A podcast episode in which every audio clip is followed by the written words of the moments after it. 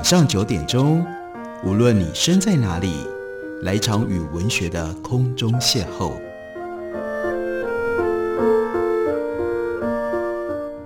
杨照谈书，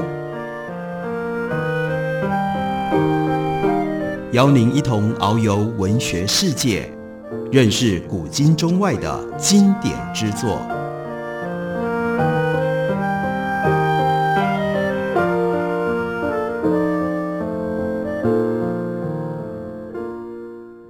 各位听众朋友，大家好，欢迎收听杨照谈书。本节目以台北广播电台 FM 九三点一，每个星期一到星期五晚上九点为大家播出。我是杨照，在今天的节目当中要为大家介绍的，这是德州大学法学院院长沃方索斯他所写的一本哲学书。在我们的节目当中，之前曾经也为大家介绍过方索斯所写的另外一本哲学书。中文书名叫做《给焦虑时代的哲学处方》。今天要介绍的这本书，最重要的是关于思辨。中文书名叫做《跟苏格拉底学思辨》，英文书名比较简单，直接叫做《The Socratic Method》（苏格拉底式方法）。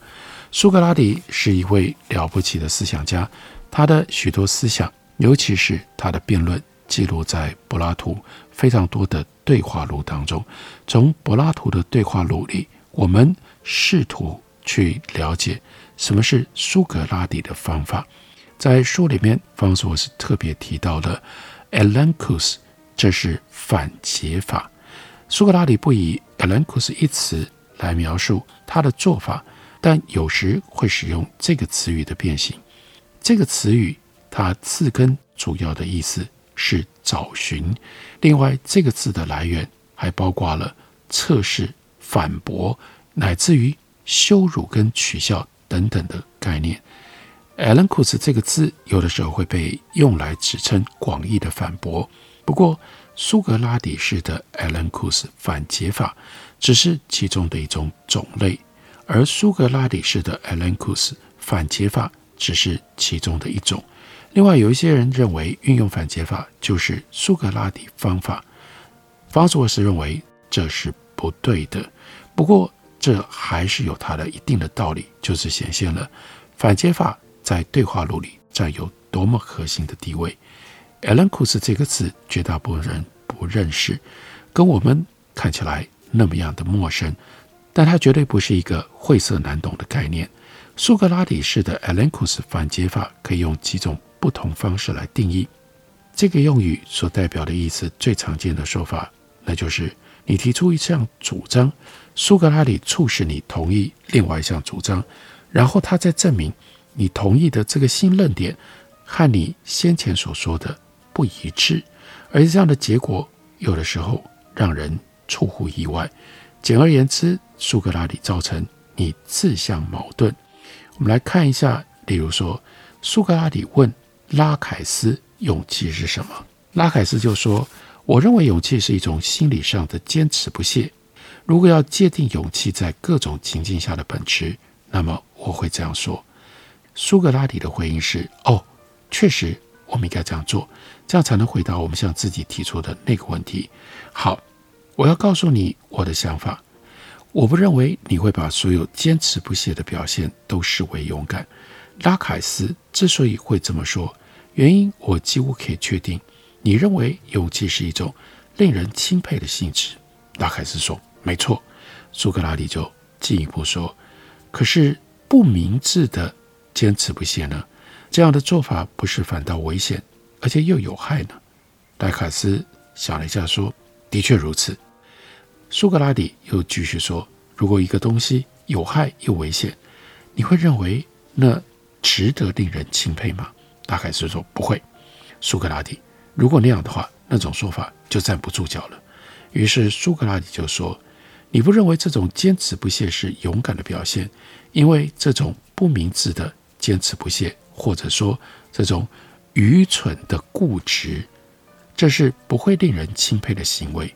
而勇气，相反是令人钦佩的性质。”苏格拉底讲到这里。拉凯斯只能够点头说：“没错，没错。”我们就可以注意到这段当中的 elencus 当拉凯斯说勇气就是坚持不懈，这是他的第一号主张。接下来苏格拉底就伺机让他同意二号主张，那就是勇气是正面的，是令人钦佩的性质。拉凯斯同意了这一点，他的定义就没办法成立了。为什么呢？一号主张跟二号主张在这里产生了不一致。尽管拉凯斯在对话录里，他花了一点时间才理解到这一点。苏格拉底促使他同意坚持不懈，有的时候用那种愚蠢的固执。说老实话，愚蠢的固执，我们一点都不陌生。我们常常看到有人会这样做，甚至在我们自己的身上，不时也有这种愚蠢的故事，不是吗？那这种行为怎么会令人钦佩呢？就表示这种行为，而既然勇气是值得钦佩的，那么这种行为就不是勇敢的行为。你看苏格拉底，他推论的每一步，他都利用问题问对方，问拉凯斯，而都得到了拉凯斯，也就是他对话伙伴的赞同。他说：“哎，你刚刚不是说这样了？那你是不是也认为那样？”但是接下来，拉凯斯就应该自己发现。没发现的时候，柏拉图就点出了这两者是互相抵触的吧？这种做法非常的重要，因为如此一来，等到最终结果出炉的时候，我们看到的是拉凯斯他自我抵触，而不是被苏格拉底所抵触。所以拉凯斯就必须为这个问题、这个状态、这个疑惑负起完全的责任。苏格拉底一旦发现了不一致性，就表示。你说的话至少有一点，你需要放弃，或者是你需要修正。不过究竟是其中的哪一点，却没有那么明白。在谈勇气的这个例子里，拉凯斯可以说：“哦，也许勇气终究未必是一项必然令人钦佩的特质。”不过在柏拉图的对话里，这种情况很少发生。我们看到，通常是有人提出 X 这项主张。苏格拉底证明这项主张跟对方后续承认的 Y 不一致。每次到了这里，他的对话伙伴就舍弃自己的主张，而不是重新考虑自己后续承认的那件事。苏格拉底在所有早期的对话录都使用了 elenchus。在高尔基亚篇里，卡利克勒斯主张美好的人生就是带有最多快乐的人生。苏格拉底没有正面攻击这项主张。他是问卡利克勒斯，一个娈童的喜好如果受到了满足，那算不算拥有美好的人生呢？那他所谓的娈童，大概是指扮演顺服角色的同性恋男子，或者是男妓，也就是在古希腊文化里地位非常卑下的人。卡利克勒斯无法承认他同意这个说法，但也没有否认，他试着改变话题。于是，苏格拉底引导卡利克勒斯就陷入到了另外一项比较没有那么尖锐的矛盾。他就问他说：“那懦夫跟笨蛋算不算是坏人呢？”卡利克勒斯说：“是。”苏格拉底得到了他所想要的坦诚之后，他就完成了 elenchus。懦夫跟愚人是不是跟勇敢又明智的人享有一样多的快乐呢？诶。想一想，卡利克勒斯不得不说：“是啊，啊哈！”所以坏人就变得跟好人拥有一样多的善，因为他们享有一样多的快乐。因为你前面说美好的人生就是带有最多快乐的人生，结果呢，搞了半天推论下去，就变成了坏人跟好人拥有一样多的善，这不就是光是这样讲？就是在定义上矛盾的，那怎么办呢？就只好回头修正，回头推翻所谓美好的人生就是带有最多快乐的人生，因为善跟快乐其实不一样，美好不见得来自于最多的快乐。卡利克勒斯因此呢，就必须要舍弃自己原本的立场，改采另外一项经过修正的立场。快乐即是善，但有一些快乐优于其他的快乐。那到这里，他们再接着后续的讨论。不过，值得注意的是，苏格拉底提出来的那些论点，不必然能够对凯利克勒斯以外的其他人证明任何事情。卡利克勒斯大可以说，他对于娈童或者是懦夫没有偏见。不过，这个选项对他不适用，因为他受限于自己的信念，或者是对于羞愧的恐惧。苏格拉底用来辩赢卡利克勒斯的证据，他的效力只源于他的自我限制。苏格拉底面对的，如果是身在另外一个时间跟地点的卡利克勒斯，他也许就会利用不同的例子，让反解法能够奏效。用这种方式，Fons was 对我们呈现了什么是苏格拉底方法其中的一个关键，那就是反解法。Alan Kus，我们休息一会儿，等我回来继续聊。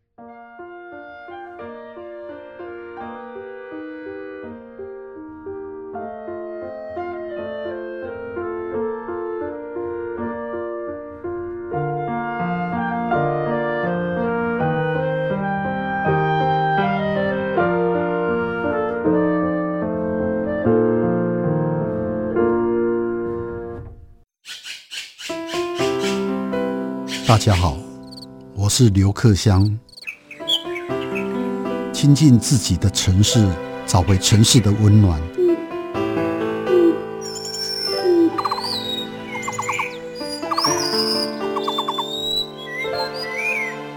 听见台北的声音，就在台北广播电台，FM 九三点一，AM 一一三四。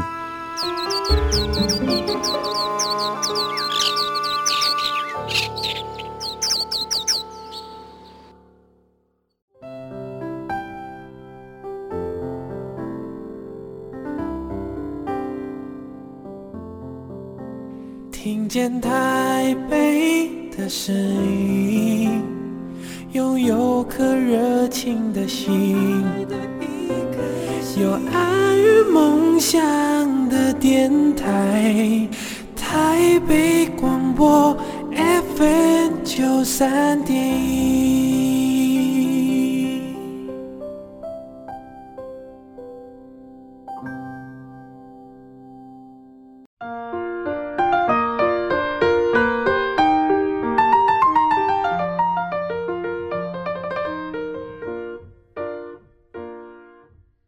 感谢您继续收听《杨照谈书》。本节目以台北广播电台 FM 九三点一，每个星期一到星期五晚上九点为大家播出到九点半。今天为大家介绍的这本书书名叫做《跟苏格拉底学思辨》。我们都知道，苏格拉底是一个非常聪明的人，他号称是西方文化当中的最早的哲学家。而苏格拉底他的聪明就反映在他的方法上，他用对话，他用诘问。去逼问出各种不同的真理的道路，那我们很自然的想象，哲学家像苏格拉底这样的人，他是会试图说服你接受，打从心底去认同他的想法。不过，我们要认真的跟苏格拉底学思辨的话，你就不能这样看这样想，或者你可能会认为，苏格拉底如果要证明你是错的，他会攻击你说的话。指出你的话不符合事实，或者是你的态度、你的立场在道德上令人反感。苏格拉底方法也不全然是这么一回事。苏格拉底方法在它的古典形式底下是由内部批判所构成的。这个方法是去检测你是不是跟自己一致，还有你是否真的相信你认为自己所抱持的所有的信念。苏格拉底不会对你说你错了。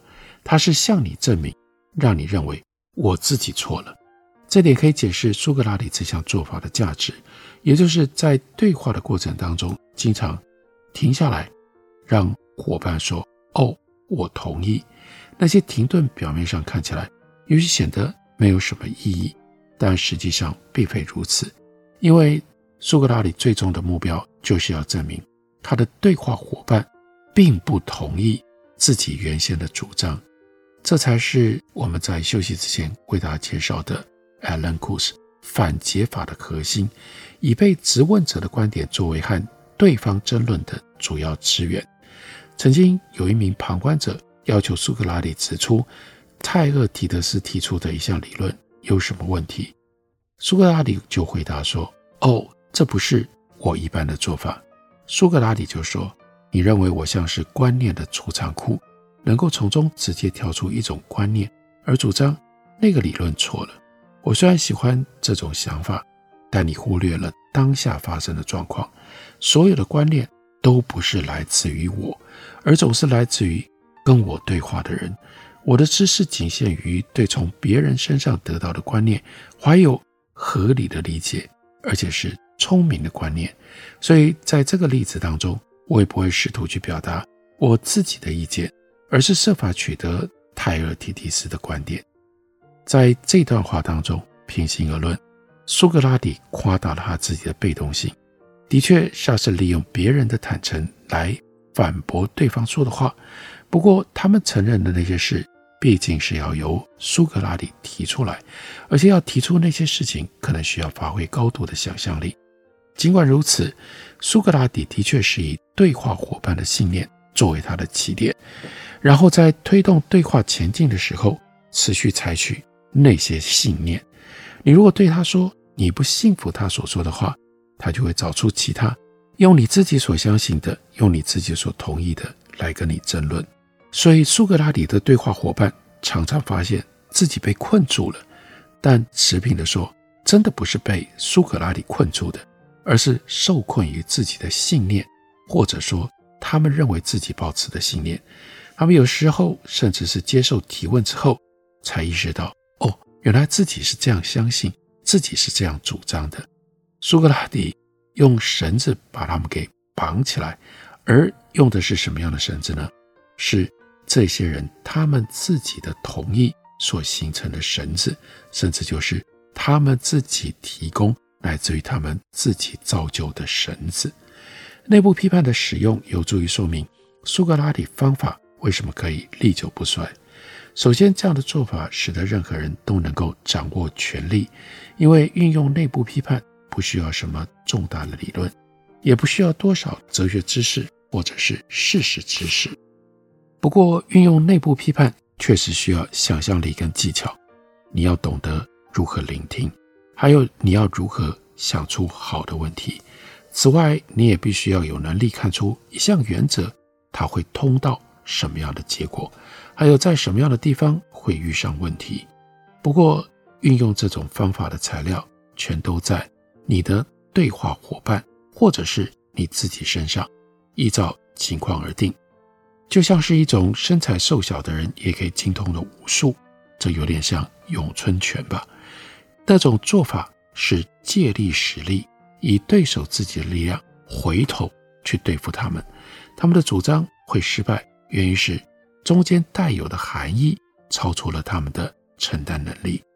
内部批判是一种随时适用的方法，这项方法要奏效，并不取决于任何特定的情境或任何的信念。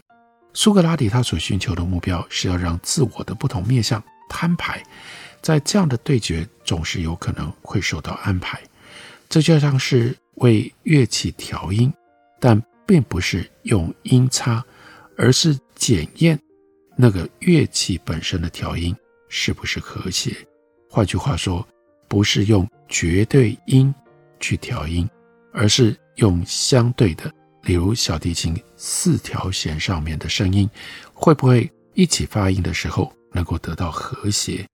这种调音的天分是万用的，任何人都可以将这样的 technique 技艺运用在自己或其他任何人身上。而且呢，不管是苏格拉底他所处的西元前四百年，还是我们所处的二十一世纪，都不例外。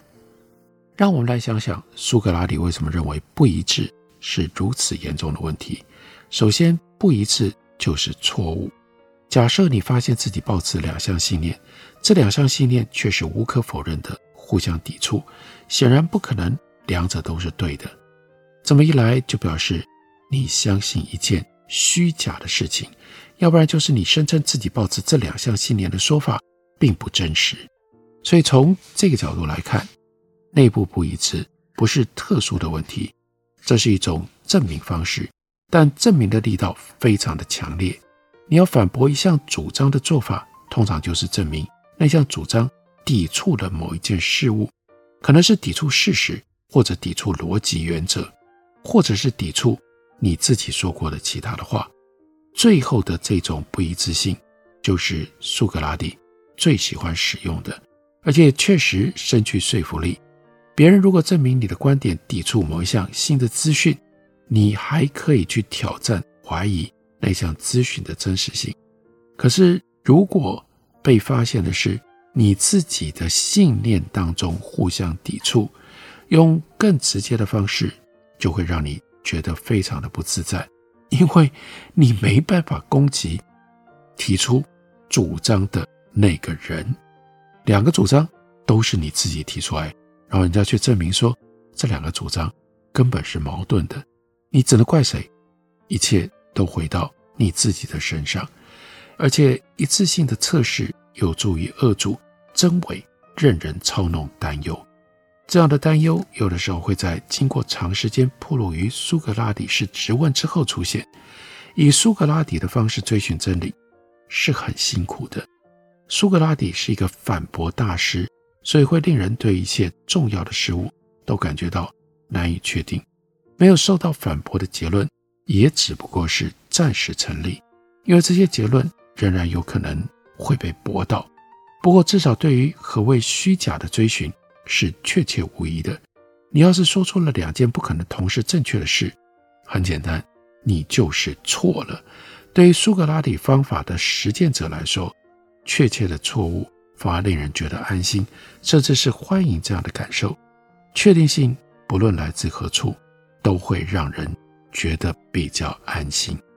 不过，我们现在应该要为不一致即等于必然错误的那个说法，也加上了限定条件。首先，那个说法是针对互不一致的命题而言。有的时候，其他类型的不一致性可能毫无问题地存续下来，而这种情况通常表示那些不一致性不是真正的内在的不一致。举个例子来说，一个人完全有可能在理智的状态底下，同时支持两项看起来互不一致的政策，那是因为这两项政策。有可能是在不同利益之间经过理性思考之后的妥协结果。第二，一次性的主张或者其他任何的主张，不一定是支持某一项观点的必要条件。有的时候，我们会基于和理性完全无关的理由而抱持特定的道德信念。苏格拉底自然会对这样的信念提出问题，也会质疑你是不是确定这样的信念具有足够稳固的基础。但苏格拉底有时候也会声称自己受到上帝以及某种内在的神圣声音所指引。对于苏格拉底方法的目的而言，之所以会有一致性的问题，原因是你提出了两项不可能同时正确的信念。你试图针对一个问题进行推理，想要提出正确的说法，但却难以让这些说法彼此互相符合。这就像是一份资产负债表。经过计算了之后，发现，哎，糟糕了，因为最后的那个总额对不上。那回头你也就只能够这样看。一旦这个会计的报表当中最后的总额对不上，中间一定出了什么样的错误。如果你不在乎，那是你自己的问题。你不在乎，那你干嘛又要用这种会计报表，用资产负债表呢？只要在意理性，矛盾就必然让你觉得不自在，甚至让你觉得羞愧。如果矛盾还不会带给人这样的感受，那苏格拉底也许就必须要再回头努力工作了。对于一次性的重视是根植于苏格拉底计划的核心价值。我们可以围绕着任何一种这一类的价值而建构一套伦理体系，例如说平等、效益、自由等等。苏格拉底，他是以真理作为起点，追寻真理，热爱真理，陈述真理。不管这样做会带来多大的危险，在苏格拉底的生命历程上，这样追寻真理、热爱真理、陈述真理，最后甚至给他带来了杀身之祸。但或许也正因为有这样的故事，回过头来，我们更应该珍惜，也更应该努力的来学习苏格拉底他的方法究竟是导引我们如何去思辨的。这本书作者是我 Farnsworth，书名叫做《跟苏格拉底学思辨》，八点出版公司的新书。感谢您的收听，下个礼拜同一时间我们再会。